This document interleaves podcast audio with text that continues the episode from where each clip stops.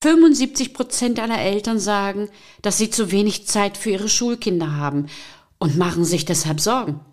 Doch nicht mehr lange, denn in diesem Podcast erhalten Sie konkrete Anregungen, wie Sie endlich trotz aller Anforderungen mehr Zeit für sich und Ihre Kids haben. Ich bin Ria Neute und los geht's mit meinen Mutmachgeschichten. Ein Beruf ist das Rückgrat des Lebens. In der heutigen Zeit ist es nicht mehr ganz so und es ist doch nicht mehr das Ein und alles. Und es gibt doch nicht mehr den einen Beruf. Selbstverwirklichung und Sinn des Lebens sind auch heute eng an den Beruf gekoppelt. Doch wie findet man diesen? Am Mikrofon begrüße ich ganz herzlich einen Mann, der sich mit diesen Fragen sowohl aus beruflicher Sicht als auch aus politischer Berufung schon oft beschäftigt hat. Brandenburgs Minister für Wirtschaft, Arbeit und Energie. Herzlich willkommen, Professor Dr. Steinbach. Schönen guten Tag. Steve Jobs hat einmal gesagt, die einzige Möglichkeit, Großes zu leisten, ist, das zu lieben, was man tut. Wenn du das noch nicht gefunden hast, dann suche weiter. Herr Minister Steinbach, wie können Jugendliche heute in ihre Berufung finden? Welche Unterstützung ist machbar und nötig? Das ist eine sehr, sehr komplexe Frage, die ein bisschen schwierig ist, in fünf Sätzen zu beantworten. Ähm, ich glaube, der erste Schritt muss an der Stelle sein, dass ähm, der Jugendliche oder die Jugendliche selber äh, eine persönliche Neigung sozusagen entwickelt. Äh, es hat keinen Sinn, dass jemand äh, einen Beruf in den Naturwissenschaften sucht, wenn er sich mit diesen während der Schulzeit nur total abquält genauso umgekehrt, äh, es hat keinen Sinn, einen Beruf, wo die Sprachen im Mittelpunkt stehen, äh, in einer umgekehrten Richtung an der Stelle zu wählen. Also man, man muss schon mal ein, ein ganz kleines bisschen die eigenen Stärken und Schwächen versuchen zu analysieren. Und es ist ja fast automatisch miteinander einhergehend, dass die Fächer, die einem sozusagen etwas leichter fallen, dass das dann auch die sind, an denen man Spaß hat und wo man sich auch vorstellen könnte, dass man später sein berufliches Leben ähm, mit drin verbringen könnte. Wie können Eltern und wir Lehrer in diesem Prozess noch besser zusammenarbeiten und die Kinder unterstützen? Welche, welche Vorschläge haben Sie?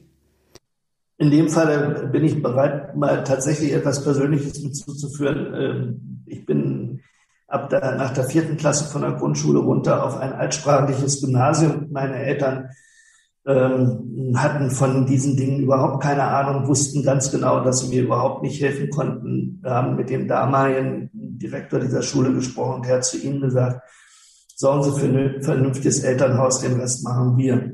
Ich habe für mich die Formulierung gefunden, eine Verschulung der Familie müsste oder muss entgegengewirkt werden. Ab wann und wie sollten Kinder auf die Berufswahl vorbereitet sowie unterstützt werden? Und was ist dabei notwendiger, Mut oder Konsequenz? Vielleicht dazu also Ihre hängt, drei besten hängt, Tipps. Das hängt ja sicherlich, genau, das hängt ja sicherlich eben auch ein bisschen ähm, von der, wie soll ich sagen, der Grundvoraussetzung jedes, jeder einzelnen Schülerin und jeden, jeden einzelnen Schülers ab. Also diejenigen, die eben eine Berufswahl nach der mittleren Reife treffen müssen, müssen auf dieses, ähm, auf diesen Punkt früher vorbereitet werden an der Stelle als diejenigen, die Richtung Abitur und Studium irgendwo gehen. Also insofern kann man das nicht über einen leisten an der Stelle äh, schlagen. Ähm, ich bin auch deutlich mehr ein Fan sozusagen von berufsorientierenden Maßnahmen. Aber was man den jungen Menschen einfach heute sagen kann, hier insbesondere in Brandenburg, ähm, wenn welche jetzt hier zuhören sollten, ihr habt eine Wasserbettsituation.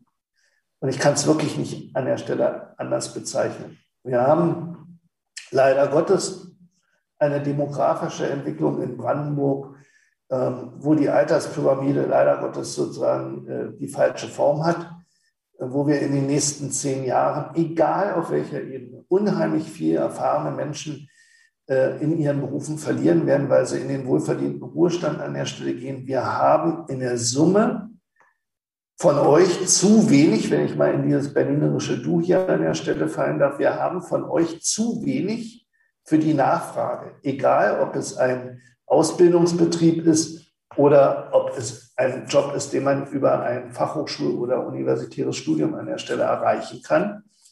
Ihr habt im Prinzip die Garantie, wenn ihr jetzt eure Ausbildung beginnt, egal ob jenseits der mittleren Reife oder jenseits des Abiturs, dann seid ihr größenordnungsmäßig in drei bis fünf Jahren, je nach Ausbildungsart, so weit, dass er eigentlich auf den Arbeitsmarkt kommt.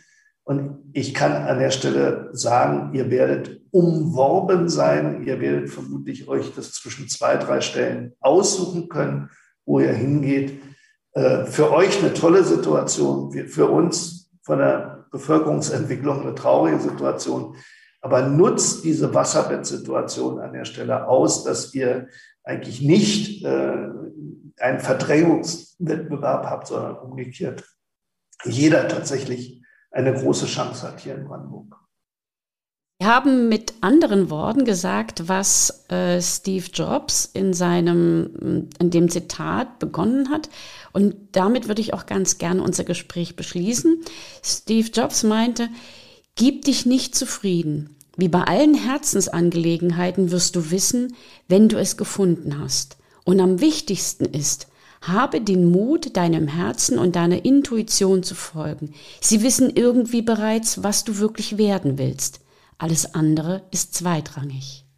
Herr Minister, ich danke Ihnen von Herzen für dieses faszinierende, interessante und tolle Gespräch und wünsche Ihnen auch weiterhin viel Erfolg und vielleicht auch erstmal wohlverdienten Urlaub. Und für Sie und unsere Zuhörer möchte ich jetzt noch sagen, bleiben wir mutig und freundlich. Auf Wiederhören. Wiederhören.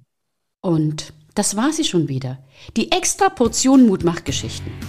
Und wie immer, ich freue mich auf Ihre Rückmeldung an podcast.rino-story.de.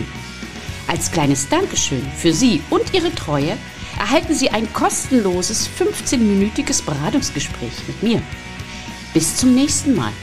Herzlich Ihre Ria Neute, bekannt als Rino Mutmacherin.